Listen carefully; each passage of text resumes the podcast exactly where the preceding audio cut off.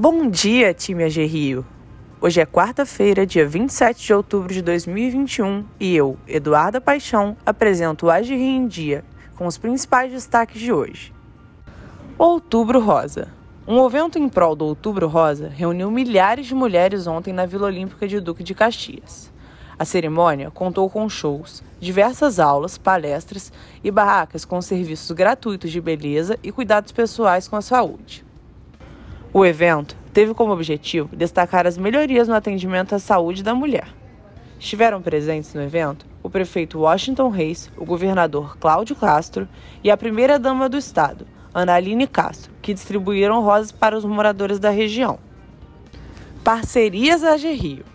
Em um único dia, a AG Rio assinou, nesta terça-feira, 26 do 10, convênios do Programa de Microcrédito Produtivo Orientado com mais quatro municípios: Piraí, Trajano de Moraes, Cordeiro e Cardoso Moreira.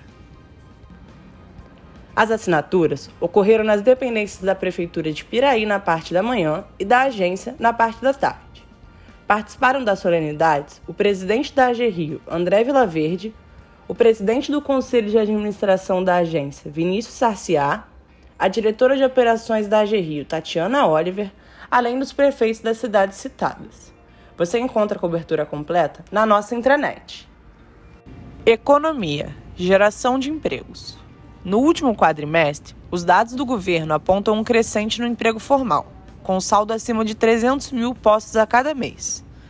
A geração de novas vagas formais reflete a retomada da atividade econômica.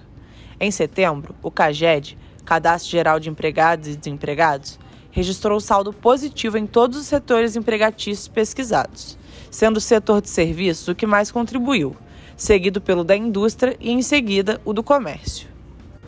Selic deve chegar a dois dígitos em 2022.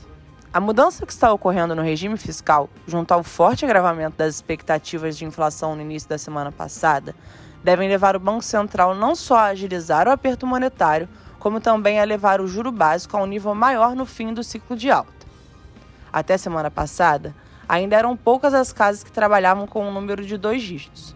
Porém, segundo pesquisa liberada na segunda-feira, 24 do 10, os dados apontam para uma taxa de 10,5% no fim do ciclo.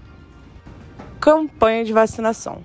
O Rio de Janeiro atingiu o percentual de 65% de seus habitantes imunizados com as duas doses da vacina contra a Covid-19. Esse número havia sido divulgado pela Prefeitura como meta para a liberação da circulação de pessoas sem o uso de máscaras em locais públicos. Porém, continua em vigência a lei que foi aprovada em junho e as máscaras seguem obrigatórias.